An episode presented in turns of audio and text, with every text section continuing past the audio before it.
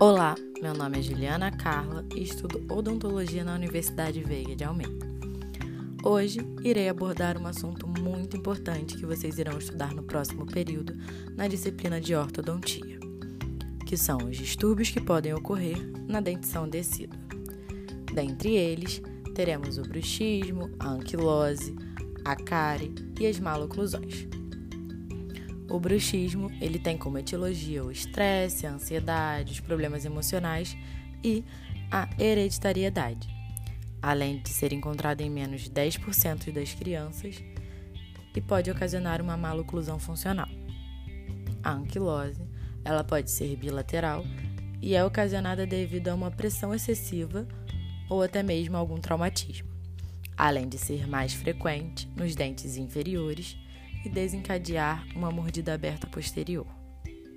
A cárie, ela pode gerar uma perda prematura dos dentes descidos, impactando na posição dos dentes permanentes devido a uma diminuição do diâmetro mesiodistal da arcada dentária.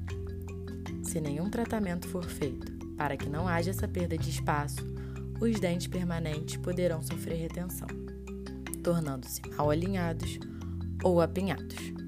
E por último, teremos as maloclusões, que serão evidenciadas como problemas verticais e anteros posteriores, mordida cruzada anterior e posterior e problemas no alinhamento dos dentes. Espero que tenham se interessado por esse assunto e bons estudos.